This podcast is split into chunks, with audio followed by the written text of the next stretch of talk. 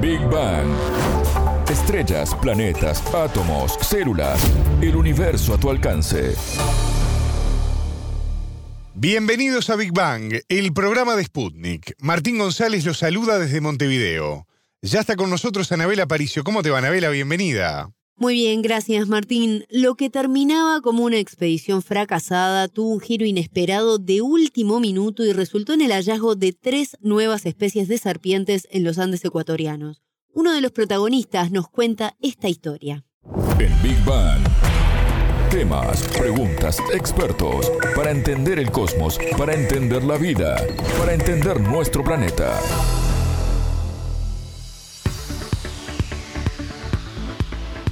La extinción de especies se aceleró mil veces más rápido de lo habitual en las últimas décadas y se estima que hasta la mitad de las especies animales actualmente vivas podrían desaparecer para el año 2100.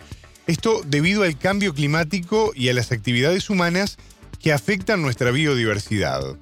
Ante este panorama, el hallazgo de nuevas especies plantea un dato alentador para la ciencia, Anabela. Sin dudas, Martín, la ciencia hoy tiene información de tres nuevas especies que integran el género Atractus. Actualmente hay 146 especies de este grupo y se encuentran entre el noreste argentino y Paraná. Es el más diverso en especies a nivel mundial y la historia de este hallazgo es muy interesante porque surgió de la casualidad y fruto también de la hospitalidad de la población local de Amalusa, una ciudad al sur de Ecuador. Alejandro Arteaga, biólogo ecuatoriano e investigador y director de la Fundación Camay, nos contó cómo ocurrieron estos hechos. Este descubrimiento de las tres especies nuevas de serpientes tierreras fue un resultado fortuito. Realmente estábamos en el campo buscando especies extintas de anfibios y luego de una expedición fallida estábamos regresando a, una de las ciudades en el sur de Ecuador y en el camino decidimos parar a comer en un pequeño pueblo y en, una casa de una señora. Entonces la señora que nos estaba preparando la comida nos escuchó conversar sobre, bueno, sobre anfibios, reptiles y en concreto serpientes y le llamó la atención nuestra conversación y nos dijo que en el cementerio del pueblo ella usualmente ve las serpientes. Entonces, eso me llamó la atención, le pedí que me describa cómo era la serpiente y me describió algo que yo no me imaginé exactamente qué podría ser. Me llamó la atención, luego del almuerzo nos fuimos para allá, empezamos a excavar alrededor del cementerio y encontramos estas culebras y una de ellas pues me llamó mucho la atención porque tenía el vientre amarillo con una línea negra y dije, wow, esto podría ser una especie nueva ahí surgió. Entonces esto sucedió el año pasado y inspiró este trabajo más completo en el cual empezamos a, descubrir no solo esa especie, sino otras más. Una en el sur oriente de Ecuador, otra en el nororiente, en la vertiente amazónica de Ecuador, y una más en la parte suroccidental del país, en un valle aislado. Y la particularidad de estas serpientes tierreras es que tienen un aspecto arcaico, tienen como la forma de la cabeza es maciza, está hecha para excavar entre rocas, en grietas, y aparte de eso son serpientes con ojos muy pequeños que están acostumbradas a permanecer enterradas casi la totalidad de sus vidas. Y es por esta razón que a pesar de que es el grupo de serpientes más diverso del planeta, casi nadie ha escuchado sobre su existencia. Estamos un poquito tristes, decepcionados de, después de esta expedición fallida, regresar a la ciudad y tener que escribir a los financistas de la expedición a decir que no se cumplieron los objetivos. Pero bueno, oh sorpresa, encontramos algo diferente, una especie nueva muy interesante como resultado tangencial a la expedición, pero igualmente emocionante.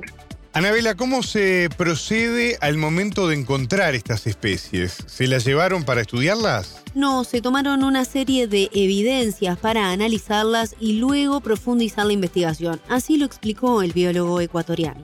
Cada vez que encontramos un individuo de una especie que pensamos nueva, intentamos reunir la mayor cantidad de información posible de este ejemplar. Esto incluye fotografías, información ecológica, videos, muestras de sangre, escamas, medidas, todo. Se saca la mayor cantidad de información posible y con eso es que se hace la descripción científica oficial.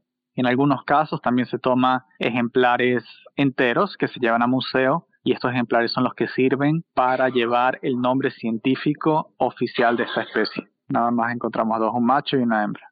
De una de las especies nuevas, sí, porque ahora estoy hablando de la especie tierrera que nombramos en honor a Discovery, pero hay dos más. La serpiente que está en nororiente de Ecuador, de esa tenemos más ejemplares porque tuvimos la suerte de que un profesor de una de las escuelas de, este pueblo amazónico donde vive esta serpiente es una persona que está muy fascinada con este grupo de reptiles y lo que él hacía era que cada vez que encontraba serpientes muertas, atropelladas, o en el huerto de la escuela, o serpientes que fueron macheteadas, él en lugar de dejar que se pudran esos animales, los preservaba en alcohol. Y luego esos fueron los que yo mismo usé para la descripción de la especie. Fue clave clave, clave. Obviamente sin él no hubiera sido posible. Sin la ayuda de la gente que vive ahí es, casi imposible hacer este tipo de trabajo.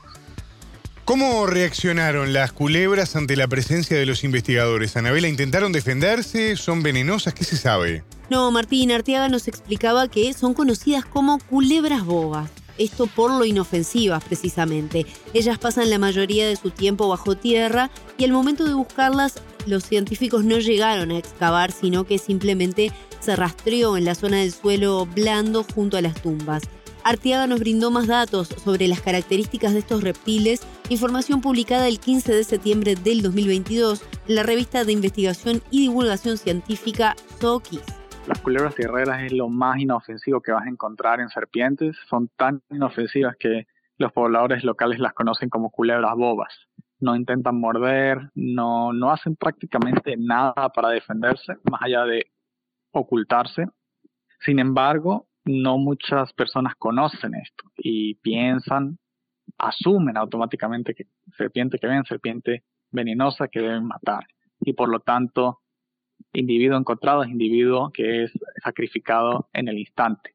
Ahora bien, estas serpientes son tan raras que no se conoce mucho sobre su, sobre su ecología, su forma de alimentación y es posible, realmente no lo sabemos, pero es posible que tengan enzimas que paralicen a su presa.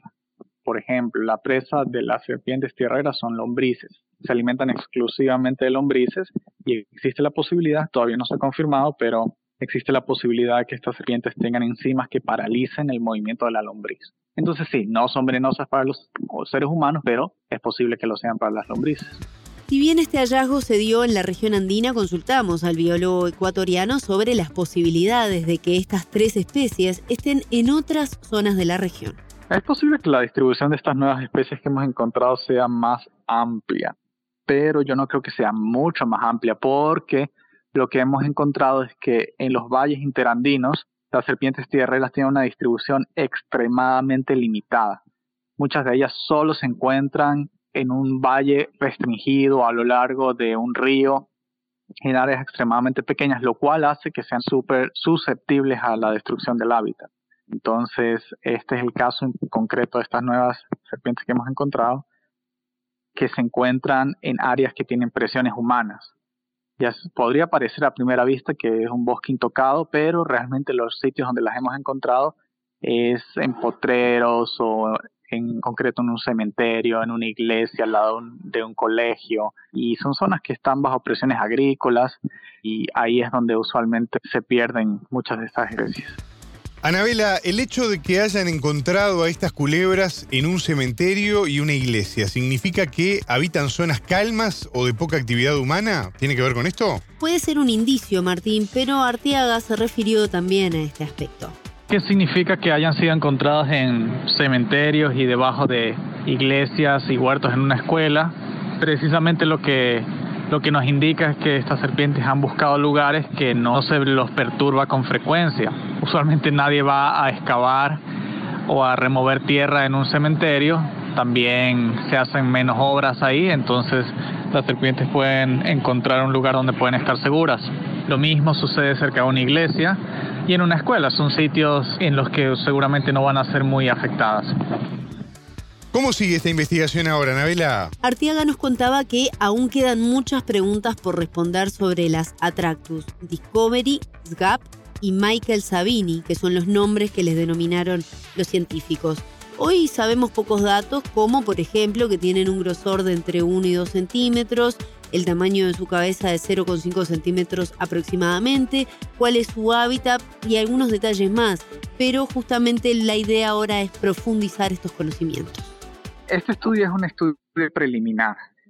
Lo primero que hicimos fue descubrir y demostrar que son especies nuevas y ahora es que empieza la aventura porque toca averiguar de qué se alimentan, dónde viven, cuál es su reproducción, dónde están distribuidas, cuál es el grado de amenaza. Realmente es un enigma hasta la fecha. Es una puerta que se abre y estamos recién iniciando este proceso. Lo que nos permite seguir estudiando estas especies es el apoyo de instituciones, en concreto, por ejemplo, el Club de Explorers de Nueva York, Discovery Channel, tienen, han financiado nuestro, nuestras investigaciones y también el apoyo de universidades a nivel nacional, como la Universidad de San Francisco de Quito, que nos extiende la permisología para trabajar. Y aparte de eso, pues las, las ganas de ir al campo, que es una de las mayores experiencias gratificantes de ser biólogo, ir al campo y poder descubrir especies nuevas. La vida del biólogo es responder preguntas del mundo natural. Cada vez que respondes una, surgen como 10 más. Entonces ese es el proceso que nos mantiene activos. Como mencionábamos al inicio, en un momento donde la ciencia lucha por preservar las especies hoy vivas en nuestro planeta, se descubren otras. Y esto es un hecho muy emotivo para los investigadores y un gran logro a nivel profesional. Así lo reflexiona Arteaga. El descubrimiento de especies nuevas siempre es una muy buena noticia. Nos da esperanzas para seguir buscando, encontrar más razones para proteger un lugar y para que las instituciones de conservación se enfoquen en estos lugares y también el descubrimiento en sí es una excelente manera de recaudar fondos para la conservación de estas especies. De hecho, una de las, de las acciones que estamos tomando en este momento es usar la atención del descubrimiento de una de estas serpientes tierreras para crear una reserva en el lugar donde viven. Y eso hubiera sido imposible si no se hubieran encontrado en un primer momento y si tampoco se hubiera hecho una nota de prensa y una difusión del descubrimiento. Arteaga trabaja para la Fundación Camay, que nació en 2022 y ya da sus primeros y diría exitosos pasos, ¿no? Sin dudas, Martín. Esta es una organización no gubernamental de Ecuador y trabaja hoy en la creación de la reserva de Pitalala, un área que busca ser zona de protección privada en la selva amazónica superior de Ecuador. Actualmente, para tener una noción del panorama que se vive a nivel local, Cerca del 25% de la selva amazónica ecuatoriana fue talada y por eso es que se trabaja en protegerla de una mayor deforestación. También están recaudando fondos para el Laboratorio de Campo de Biodiversidad dedicado a la investigación in situ para el estudio y conservación de la biodiversidad tropical. Algunos datos interesantes que nos dan una idea de la importancia que tiene esto y el trabajo que puedan llegar a hacer esos investigadores por ejemplo, es que protegiendo una hectárea de selva amazónica en Ecuador permite salvar 204 especies de mamíferos, 121 tipos de reptiles, 596 tipos de aves o 499 tipos de peces, entre otras especies. El biólogo ecuatoriano nos brindó más detalles sobre los objetivos de esta fundación que hoy junta fondos para lograr estos objetivos. El objeto principal de esta fundación, que es nueva, es la conservación de biodiversidad tropical en hábitats de importancia en Ecuador. En especial el enfoque es en grupos de animales que usualmente han sido ignorados por otras organizaciones, en concreto los reptiles y también los anfibios. Escuchábamos al biólogo ecuatoriano Alejandro Arteaga, investigador y director de la Fundación Camay, quien nos contó detalles sobre el hallazgo de tres nuevas especies de serpientes en los Andes ecuatorianos. Muchas gracias, Anabela. Hasta la próxima. Esto fue Big Bang.